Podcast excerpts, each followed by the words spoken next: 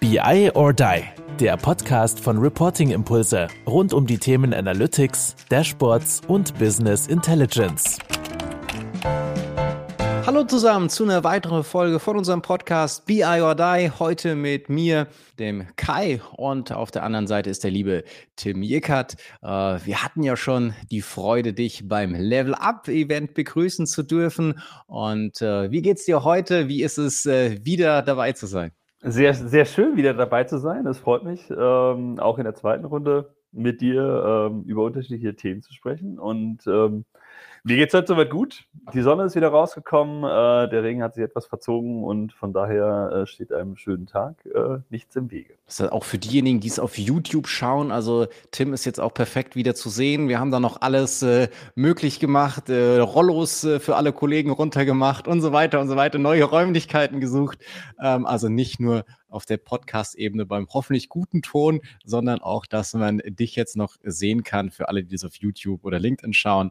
Deswegen da auch äh, keine Kosten und Mühen auf deiner Seite gescheuert. Du hast gesagt, ich meine, jeder kann natürlich auch ähm, nochmal in das BI or Die Level Up Event reingehen. Du hast zu dem Thema im September gesprochen, Planning and Reporting Better Together. Kann man sich ja auch nochmal in Gänze natürlich anschauen.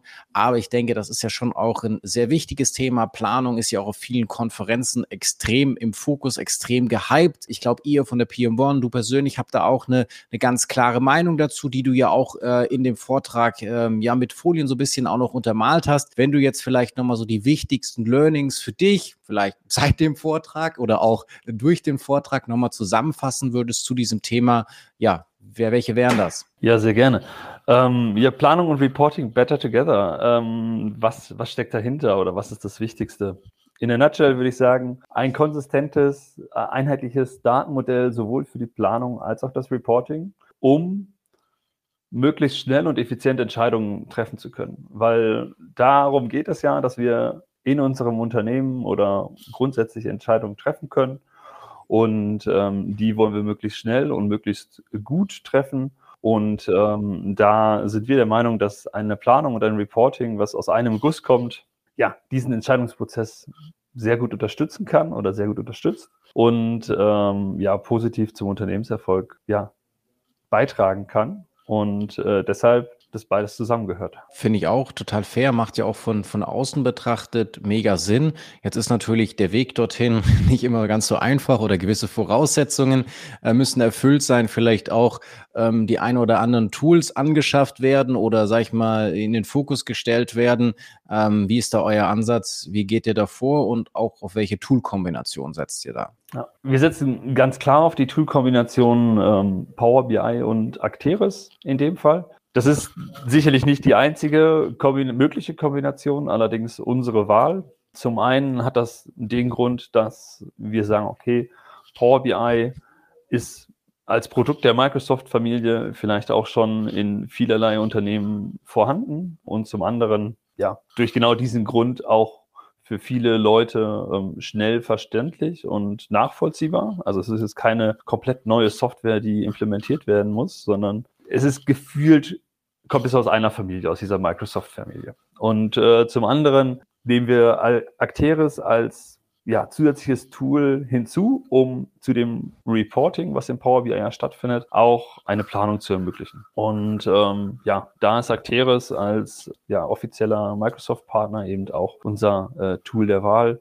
und sagen wir, okay, hey, diese beiden Tools in Kombination ähm, sind aus unserer Perspektive die beste Lösung für Planung und Reporting aus einem äh, aus einem Guss. Das kannst du wieder, das klar, es gibt mehrere Kombinationen. Eine native, rein Microsoft Power BI-Lösung für Planung gibt es nicht. Ich glaube, das ist so richtig, oder? Genau. Also es gibt keine native direkte Lösung. Ähm, es gibt allerdings äh, Umwege, ähm, wo man natürlich ähm, auch mögliche Planungsoptionen äh, mit äh, reinen Microsoft-Lösungen umsetzen kann. Jetzt hast du ja Acteris nochmal als gesagt, das ist die, die beste Lösung aus eurer Perspektive. Magst du da uns vielleicht nochmal in die Gedankenwelt mitnehmen, was da so eure Argumente sind oder was vielleicht ja auch, äh, sag ich mal, wenn, wenn Kunden fragen, ihr ihnen so ein bisschen äh, begegnen könnt und ähm, dass wir da vielleicht auch nochmal so ein bisschen umfassender das, das verstehen, warum es genau das ist oder anders auch gesagt, für welches Szenario es besonders gut passt. Also in dem Sinne, für welche Kundengruppe oder ja. wie auch immer Unternehmen, mit denen du da gerne zusammenarbeitest in diesem Zusammenhang. Ja, ähm, würde ich gleich mit dem zweiten Punkt anfangen, welches Szenario äh, da sehr gut passt. Ich finde, dass Acteris und Power BI in der Kombination sehr gut für eine operative Planung von Unternehmen passt. Und das kann natürlich alles Mögliche sein. Also von, vom produzierenden Unternehmen über Retailer oder ähnliches ist, glaube ich, dort eine operative Planung sehr gut möglich mit, in der Kombination mit Acteris und Power BI. Warum denke ich das, beziehungsweise warum denken wir das? Weil häufig noch ähm, die operative Planung Excel geschützt äh, passiert. Es gibt vielleicht häufig schon ein Reporting, was durch ein BI-Tool gestützt ist. Allerdings die Planung passiert meistens noch in, ja, in Excel-Dokumenten. Und ähm, das wollen wir, ähm, oder da sagen wir, hey, das können wir doch ablösen. Wir können im Prinzip eure Excel-Lösung nehmen, von, oder die Excel-Lösung eines Unternehmens nehmen in der Planung und daraus ein Datenmodell ableiten, was idealerweise natürlich auch schon zu dem vorhandenen Reporting-Datenmodell passt, um diese beiden Welten dann zusammenzubringen. Und da gibt es einen Vorteil, der mit Acteris kommt, oder ein, ein ganz, ganz großer Pluspunkt ähm, von Acteris ist hier, dass wenn wir das Datenmodell aufsetzen, Acteris ähm, eine technische Voraussetzung hat für das DAR-Modell, also rein von der Modellierung her, und das ist, ähm, dass es ein Sternschema folgt. Also dass es einem ganz klaren Sternschema folgt. Und jeder, ähm, der schon mal mit BI-Tools äh, ja, gearbeitet hat und sich über Datenmodellierung Gedanken gemacht hat, hat sicherlich schon mal von diesem Sternschema gehört, was sehr viele positive Dinge mit sich bringt, sei es Performance, sei es aber auch in der Entwicklung von, von Berichten oder ähnlichem. Und ähm, dadurch kann man an sich das ein bestehendes Reporting-Datenmodell, was vielleicht noch nicht ganz klar in diesem Sternschema vorhanden ist, auch übersetzen in ein Datenmodell, was dann eben performanter ist, noch einfacher zu warten ist und ähm, ja, final dann ein, ein, ein, ein, ein Reporting und Planung aus einem Guss äh, ja, bietet. Okay, wenn wir jetzt nochmal sagen, du hast ja die, die operative Planung nochmal so rausgepickt, äh, die scheint ja so aus deiner Erfahrung nach jetzt noch nicht diesen höchsten Greifegrad zu haben. Ist sie denn neben diesem, okay, da ist noch Potenzial, Entwicklungspotenzial, auch der Bereich der Planung, sag ich mal, der den meisten Mehrwert für ein Unternehmen versprechen kann? Also wenn der, sag ich mal, entsprechend automatisiert und so weiter äh, gemacht ist? Oder gibt es nur den Grund, in Anführungsstrichen, dass man sagt, da ist einfach noch das ähm, meiste Potenzial im Rahmen der Automatisierung oder dass man da auch viele ja. Fehlerquellen, Excel-artig etc. Äh, streichen kann? Oder siehst du da auch insgesamt einfach das meiste Potenzial im Rahmen der Planung darin? Da sehe ich definitiv auch insgesamt das meiste Potenzial, weil häufig ist es so, dass in der, in der operativen Planung noch mehr, deutlich mehr Stakeholder äh, beteiligt sind als dann später in der Finanzplanung oder Finanzkonsolidierung. Alles, was in der, in der Finanzplanung und Konsolidierung stattfindet, das ist häufig im Zuge oder Teil einer Abteilung, die hier und da vielleicht nochmal nachfragen. Allerdings in der operativen Planung gibt es natürlich mehrere Stakeholder, also viele, wieder, wieder mehrere verschiedene Spieler, die jeweils natürlich aus unterschiedlichen Perspektiven auf so ein Tool draufschauen können. Das, das kennst du vielleicht auch. Ähm, schick eine Excel-Datei mit irgendeiner Anweisung an äh, zehn unterschiedliche Leute und du kriegst zehn unterschiedliche Excel-Dateien zurück. So, und das ist dann natürlich ähm, auf der einen Seite nicht, kein, nicht schlimm, aber mit einem Tool, mit einem Acteris und Power BI gestützten Planungstool standardisiert man dieses, äh, ja, die Eingabe von Daten und man hat nicht mehr zehn unterschiedliche Excel-Dateien, die man zurückbekommt und erstmal wieder standardisieren muss, sondern man bietet den Stakeholdern direkt den Zugriff auf das Tool und sagt, hey, schau mal her, ich habe hier einen Power BI-Bericht. Da kannst du einfach draufklicken und da kannst du zum Beispiel deine Anteile, Preise, Mengen, was auch immer, direkt eingeben. Und ähm, wenn du auf den Save-Button klickst, äh, ist alles fertig. Das Einzige, was du vielleicht beachten musst, ist, dass du anstatt einem Komma einen Punkt verwendest als äh, Dezimaltrennzeichen, aber ich glaube, das kann man auch noch jedem erklären. Ich meine, wenn man aus dem Reporting-Bereich kommt, da wird ja vielfach auch immer wieder so das Thema Self-Service gestresst und da dann immer wieder ja auch die Erkenntnis für viele, Self-Service bedeutet doch irgendwie auch nicht No-Service. Ähm, wenn ich das jetzt auf die Planung übertrage, also ja, wir haben jetzt gesagt, gewisse Voraussetzungen müssen geschaffen sein. Es gibt, sag ich mal, Bereiche wie die operative Planung, wo du einfach durchaus mehr Potenzial siehst, wo du auch der Reifegrad noch nicht so ausgebildet ist. Es braucht gewisse Tools, wie du gesagt hast, weil es dann doch einfach, ähm, ja, mit den Argumenten, die du auch gebracht hast, einfach sinniger ist, ähm, so vorzugehen. Aber trotzdem, damit es ja dann wirklich läuft, brauchst ja doch auch noch durchaus mehr. Mhm. Was sind da so deine Dinge, die du vielleicht nochmal teilen kannst, wo du sagst, okay, da stockt es meistens immer ein bisschen oder das muss man eben doch auch noch als Service bieten, damit es halt wirklich dann auch zum Laufen kommt? Hm. Ja, natürlich braucht auch so, eine, so ein Tool hm, in erster Linie so ein, initialen, so initiales kurzes Training, eine kurze Einweisung, Einführung, wie auch immer. Weiterführend ähm, hängt es natürlich auch damit zusammen, wie komplex das Datenmodell ist. Ähm, aber je einfacher man ein Datenmodell gestalten kann, beziehungsweise dieses Planungsmodell gestaltet, desto simpler wird es natürlich auch für die Stakeholder, das Ganze nachzuvollziehen. Das heißt, ich verstehe das auch oder ich sehe da drin auch eine Möglichkeit der Transpar Transparenz zu schaffen mit meinen Stakeholdern oder mit potenziellen Stakeholdern, dass sie sehen, okay, gut, das ist mein Reporting. Und wenn ich jetzt hier was eingebe und auf Save klicke und dann einmal das Ganze aktualisiere, sehe ich, wie es sich durchspielt. Und dann erkennen vielleicht die Stakeholder auch mehrere Zusammenhänge, was halt passiert, wenn sie da tatsächlich was dran ändern. Das ist auf der einen Seite sehr gut, weil ich natürlich in gewisser Art und Weise meine Stakeholder enable. Auf der anderen Seite kann es natürlich dazu führen, wenn denen irgendwas auffällt, wo ein Bug ist, dass ich das natürlich nachpflegen muss. Das heißt, mit Blick auf Self-Service BI, natürlich bleibt dieser, dieser Teil des Service Gedanken oder ein, ein kleiner Service-Gedanke bleibt natürlich nach wie vor da, weil man natürlich Ansprechpartner bleibt. Das wird initial sicherlich auch ähm, ja, ein paar Iterationen brauchen, um tatsächlich Bugs zu finden, ähm, da einen Reifegrad zu erreichen in einem Tool, wo es dann auch tatsächlich immer mehr, immer weniger Service wird. Aber ich glaube, auf die lange Frist hingesehen, wenn du dir zum Beispiel nehmen wir, nehmen wir ein Jahr an. Du hast ein Jahr, gerade November, die Jahresplanungen sind soweit durch. Ähm, die Stakeholder haben alle ihre operative Planung fertig und ähm, jetzt geht es an die Finanzkonsolidierung, alles schön und gut. Ne? Und dann geht es vielleicht im Januar, Februar, März, kommt vielleicht die nächste Iteration von einem ersten Review-Prozess von den Planungszahlen aus dem, aus dem Oktober, November diesen Jahres. So. Und ähm, in der Zwischenzeit haben ja alle Stakeholder idealerweise schon ihre erste Erfahrung gesammelt mit dem Tool. Dann in der zweiten Erfahrung gibt es vielleicht ja erste äh, Learnings, die sie selber für sich getroffen haben, aber die natürlich auch von, von mir als Person, die das Ganze oder als Abteilung, die das Ganze implementiert und steuert und wartet, natürlich auch.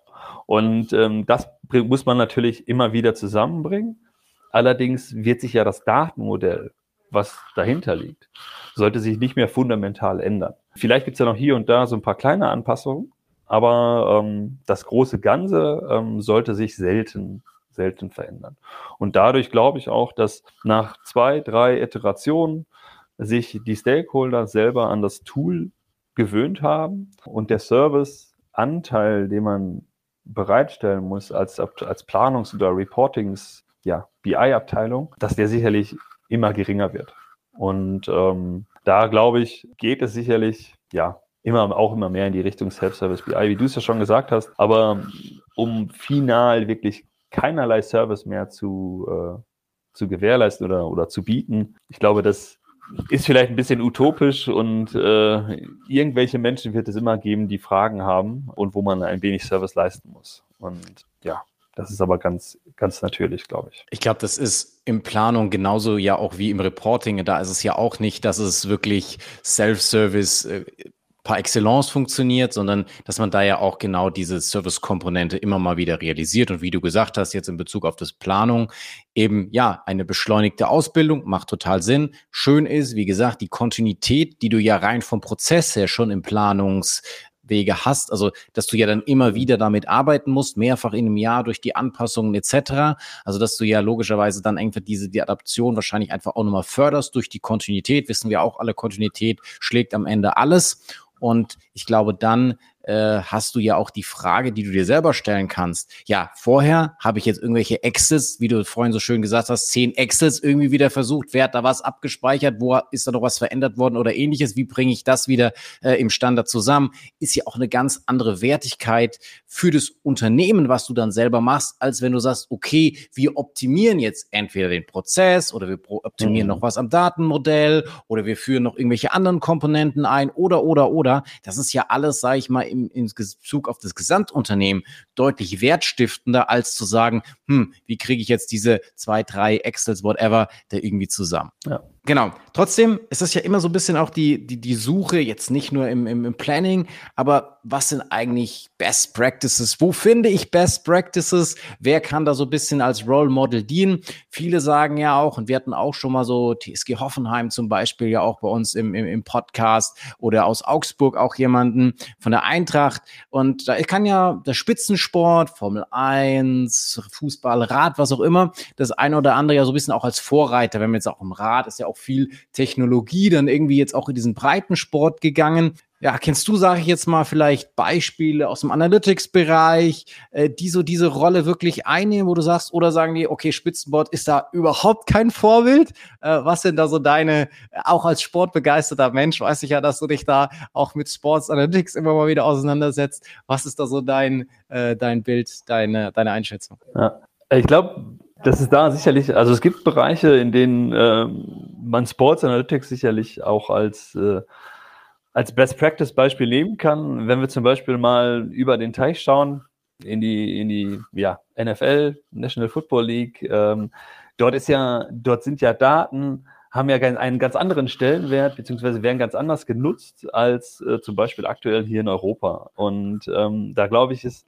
hat man, sieht man einen Best Practice wie viel Value, wie viel Wert, äh, ja, Datenanalyse, Reporting oder auch eine Planung bringen kann. Und ähm, wenn wir das jetzt Ganze mal überspielen, ähm, ja, nach Europa, ähm, ist es da sicherlich, ja, stecken wir da vielleicht nicht mehr ganz in den Kinderschuhen, aber ähm, noch stehen noch relativ äh, am Anfang, ähm, was Sports Analytics in den, in den einzelnen unterschiedlichen Sportarten denn bewirkt. Also wenn wir jetzt beispielsweise mal äh, Fußball rauspicken als, äh, als Sportart in Europa, die natürlich in Europa deutlich ja, präsenter ist als in Amerika, sage ich jetzt, sieht man, dass es da wenig, wenig Analytiker gibt oder sowas, die vielleicht direkt äh, während des Spiels ähm, ja, Analysen äh, erheben oder machen und dann im Prinzip den Trainer direkt supporten mit, mit unterschiedlichen Insights aus dem aktuellen Spielgeschehen. Das liegt vielleicht auch an dem Spiel selber, weil es natürlich relativ ja, durch,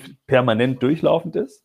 Allerdings glaube ich, dass wir heutzutage die Möglichkeit haben, ähm, in der Echtzeit Daten zu erfassen und diese auch direkt zu analysieren und dann auch äh, direkt in, in das Spielgeschehen mit einlaufen oder mit einfließen zu lassen.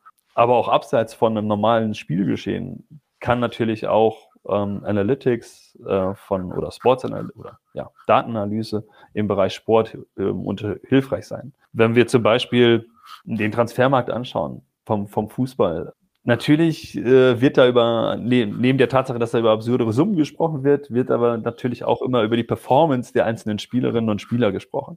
Und ich glaube, da kann man noch besser diese Daten auswerten. Und ähm, ja, da hatten wir zum Beispiel intern einen, ähm, ja, eine, eine kleine Initiative zu, wo es darum ging, okay, gut, wie, wie kann man denn das Verhalten am Transfermarkt von Fußballvereinen äh, ja, analysieren? Und ich glaube, der Kollege hatte damals den äh, Verein Brentford in, äh, aus der Premier League rausgepickt, ähm, die tatsächlich ähm, sich genau diese, diesen Teil oder diesen Punkt Sports Analytics und Datenanalyse rausgepickt haben und gesagt haben, okay, gut, wir machen jetzt diesen Fußballverein hier erfolgreich. Das ist, hier gibt es eine Tradition, aber wir möchten jetzt noch einen Mehrwert bringen durch Daten. Und ähm, dieser Mehrwert sah dann so aus, dass dieser Verein innerhalb von äh, ja, kurzer Zeit zum einen sehr rational äh, auf dem Transfermarkt agiert hat, mit Blick auf Daten ähm, und dadurch natürlich auch einen gewissen sportlichen Erfolg ähm, erhalten hat. Allerdings muss man natürlich auch, muss man natürlich auch ehrlicherweise sagen, ähm, Daten, Data Analytics ist nicht alles äh, im Bereich Sport, sondern natürlich kommt da auch noch der Faktor Mensch äh, immer mit rein. Vor allen Dingen beim Fußball. Ähm, wenn man sich die, die Spitzenvereine anschaut, werden die sicherlich auch schon Analytics-Abteilungen haben und dort sicherlich reichlich an Daten analysieren.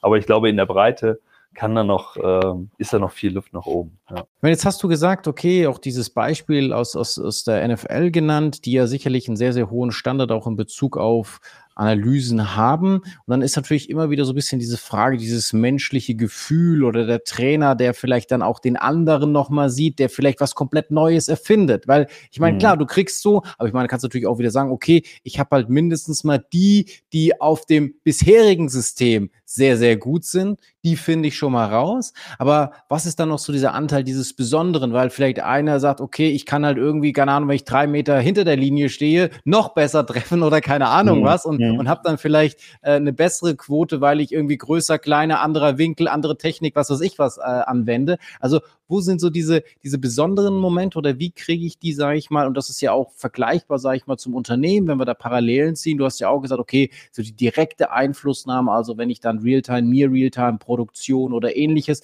also da ist es ja ähnlich auch fortlaufendes Geschehen sozusagen, wo ich dann vielleicht äh, ein, ein, Eingreife machen möchte, aber auch mit diesem Besonderen, wo siehst du da vielleicht so Chancen oder Möglichkeiten, dass dann das auch jetzt nicht verloren geht und da vielleicht dann auch wieder diese parallelen Sport versus, ja, ähm, Business, Wirtschaft, wie auch immer. Hm, hm. Ähm, ja, mit Blick auf den besonderen, also alles, was man natürlich irgendwie anhand von, von Daten erfassen kann, kann man natürlich in gewisser Art und Weise auswerten, klar, keine Frage. Aber ähm, sicherlich bleibt ein Teil sicherlich immer ein, ja, das hast du ja schon genannt, das Besondere. Und äh, da ähm, kann man vielleicht auch wieder den Loop zu, zu, meinem, äh, zu meinem Talk schlagen mit Blick auf Entscheidungen. Natürlich können wir datenbasierte Entscheidungen treffen, aber ähm, je häufiger man Entscheidungen getroffen hat, ähm, desto mehr Erfahrung hat man ja auch. Und äh, dieses Thema Erfahrung bzw. Intuition, das ist natürlich etwas, was du nicht äh, wirklich, ja, du, man kann es schon messen, aber ähm, das ist ja etwas, was in, der, in, dem, in den Personen selber stattfindet. Und das ist sicherlich etwas, was dann ja noch über diese rationale Messung der Daten ähm, hinausgeht. Und ähm, ja, vielleicht ist auch das Besondere eben als Intuition zu beschreiben, ähm, dass dann vielleicht manche äh, Leute besser schießen, wenn sie irgendwie drei Meter hinter der Linie sind. Und das ist allerdings halt ein Teil, der, wo ich sage, hey, das ist ja auch das, das irgendwie das, das Spannende oder das, das Interessante, ähm, was, im, was den Sport ausmacht.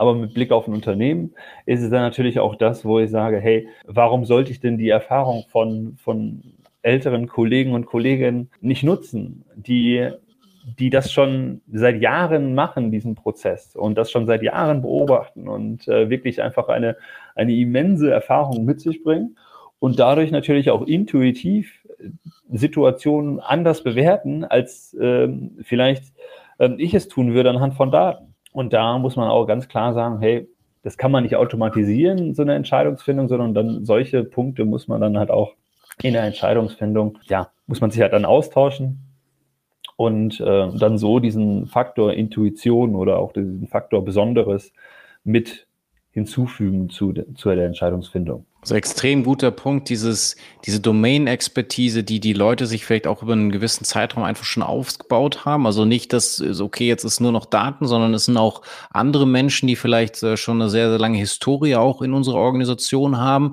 extrem wertvoll. Und da muss man eben auch überlegen, an welchen Stellen kann man sie einbinden. Auf der anderen Seite kann ich natürlich auch immer wieder sagen, ich beson dieses Besondere hat vielleicht an der einen oder anderen Stelle, wenn man es jetzt auch wieder mit dem Sport vergleicht, wieder ein höheres Risiko. Neues System, da kann vielleicht der Rest mhm. der Mannschaft wieder nicht mitspielen oder es muss zu viel angepasst werden oder die müssten sich auch wieder umstellen, damit der noch besser funktionieren kann oder die.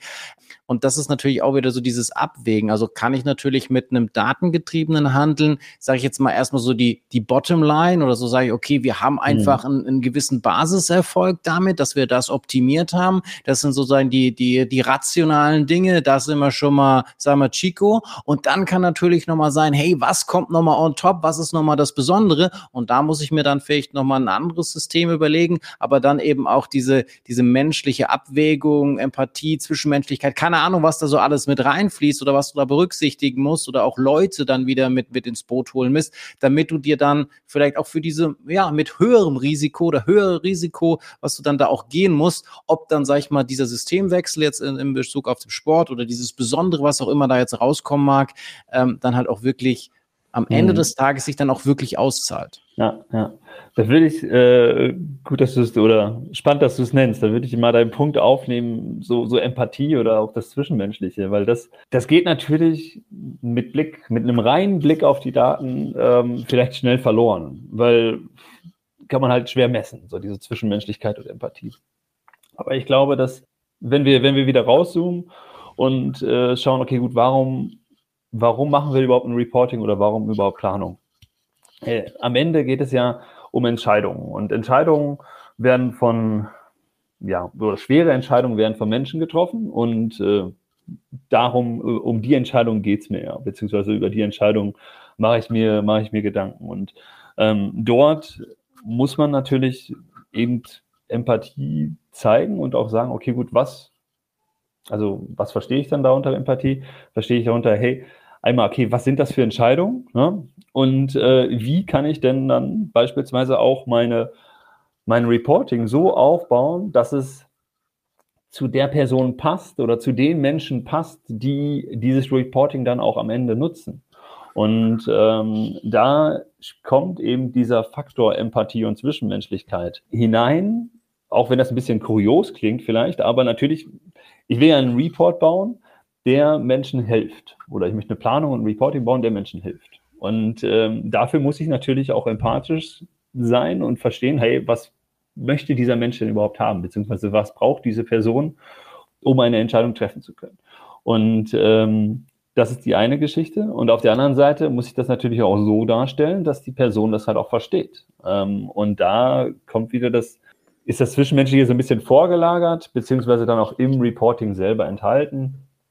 Ähm, was ich glaube ich, was einfach immer in so Anforderungsgesprächen äh, ein Thema ist. Und ähm, kennst du ja genauso, es gibt Menschen, da passt die Chemie und man versteht sich direkt sofort und äh, dann kann man, da da ist es dann leichter, über, auf diese Empathie oder auf diese Zwischenmenschlichkeit einzugehen. Auf der anderen Seite gibt es natürlich auch Situationen, wo es vielleicht nicht ganz so leicht fällt. Ähm, allerdings da, glaube ich, ist, ist vor allen Dingen im Bereich BI ja so ein bisschen Fingerspitzengefühl gefragt, um dann später das technische Umsetzen der Datenanalyse entsprechend äh, passend zu ja, aufzubauen und zu, zu erstellen und zu entwickeln. Also genau äh, ein cooler Punkt, den ich in einem vorherigen Video, wo ich ähm, eine Summary gemacht habe für äh, unsere Dashboard Challenge äh, bei einem Kunden, genau auch das nochmal so rausgearbeitet habe, dieses diese Empathie, die du eigentlich im, im Laufe des gesamten ja, äh, Requirement Collection Processes eigentlich hast, wo du dann auch die Erstellung, wo du ja dann auch immer wieder reinfühlen musst, reinhören musst, äh, sehr, sehr viel Kommunikation, sehr viel Menschlichkeit natürlich deswegen finde ich das, finde ich das auch spannend, dass du das jetzt in dem Sinne auch nochmal aus deiner äh, Sicht ähm, bestätigt hast. Und vielleicht jetzt nochmal äh, abschließend ähm, auch nochmal eine Frage zu dem ganzen, sage ich jetzt mal, Lifecycle Management von diesen Reports mhm. oder von den Plannings oder was auch immer man, man da alles so hat. Jetzt ist ja da auch so ein bisschen so diese Nachhaltigkeit, jetzt gar nicht so im, im, im Sinne des, des, des ESG, wo wir ja auch, keine Ahnung, ja auch schon eine Serie und so weiter zu aufgenommen haben, kann man ja auch gerne nochmal reinhören, aber einfach nochmal so diese Nachhaltigkeit in Bezug auf dieses Lifecycle Management. Was mache ich denn? Jetzt habe ich ganz, ganz viele Berichte, die werden immer wieder, immer mehr, mehr, mehr. Äh, verliere ich auch ein Stück weit da die Übersicht und so weiter. Aber was ist da für dich in dem Betracht aus dieser Sichtweise das Thema der Nachhaltigkeit? Ja, ganz, ganz wichtiger Punkt und genau wie du es gesagt hast, ähm, es gibt, gibt ja vielleicht hier und da Reporting-Landschaften in manchen Unternehmen, wo, wo mehr und mehr Berichte dazukommen, vor allen Dingen vor dem Hintergedanken oder vor dem Hintergrund des Self-Service BIs. Ja, schießen vielleicht Reportings auf einmal aus dem Boden wie, wie Pilze. Und äh, ja, irgendwie um da dem Ganzen Herr zu werden, glaube ich, unterstützt ein Reporting und eine Planung in einem, in einem Guss sicherlich auch den Punkt Nachhaltigkeit, weil ähm, du hattest vorhin auch das Thema Kontinuität angesprochen und ähm, dass das bei der Planung natürlich fortlaufend präsent ist. Und das führt dann natürlich dazu, dass wenn ich Planung und Reporting beides in einem habe, dass ich dann natürlich auch nicht nur eine Kontinuität in der Planung habe, sondern dass ich auch eine Kontinuität im Reporting habe. Was dann natürlich auch bedeutet, dass ich ähm, fortlaufend ein, ein einheitliches, beziehungsweise ein, ja, einen Reporting habe, was tatsächlich einen relativ langen Lifecycle hat und fortlaufend auch genutzt wird, vielleicht sich auch weiterentwickelt, aber definitiv nicht äh, verstaubt und irgendwie in der Schublade landet. Und ähm, da unterstützt auch diese Kombination aus, aus Reporting und Planung das Ganze, damit das nicht ganz so aus dem Ruder läuft. Natürlich kann es dann auch dazu kommen, dass es irgendwelche Ad-Hoc-Anfragen gibt, äh, die, aus denen dann irgendwelche Reports entstehen, die dann vielleicht auch wieder verstauben und, äh, und außer ähm, draußen bleiben, beziehungsweise ähm, ja nicht mehr genutzt werden.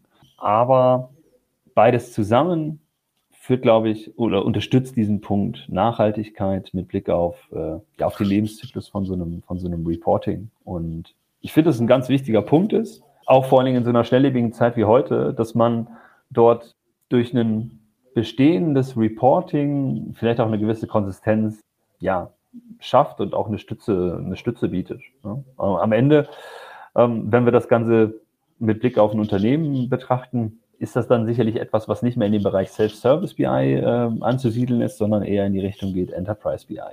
Weil da geht es ja natürlich um Reportings, die konstant da sind, konstant verfügbar sind und auch kontinuierlich weiterentwickelt werden, gepflegt werden und dadurch äh, eine Nachhaltigkeit in dem Bereich entsteht.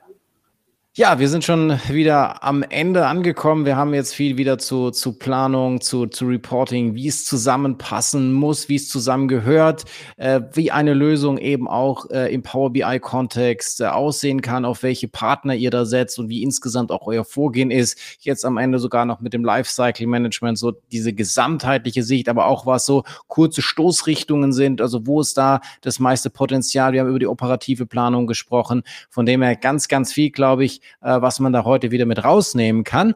Und jetzt hast du natürlich noch, äh, nachdem ich schon mal Tschüss sage, mich ganz herzlich bedanke für die Zeit, für deine Insights, die du uns hier gegeben hast. Einfach nochmal deine letzten Worte, famous last words, stage is yours und nochmal ganz, ganz lieben Dank. Ja, ähm, sehr gerne. Und zum Abschluss würd, möchte ich einfach nochmal sagen, dass äh, es sicherlich ganz wichtig ist, sich mit Daten zum einen zu beschäftigen, um äh, ja, einen Entscheidungsprozess zu beschleunigen, weil das ist der Kern, um den es geht, ähm, Entscheidungen besser und schneller treffen zu können. Und ähm, da sind wir der Meinung, dass ja, Planung und Reporting gemeinsam zu einem schnelleren und besseren äh, und vor allen Dingen fundierteren Entscheidungsprozess führt.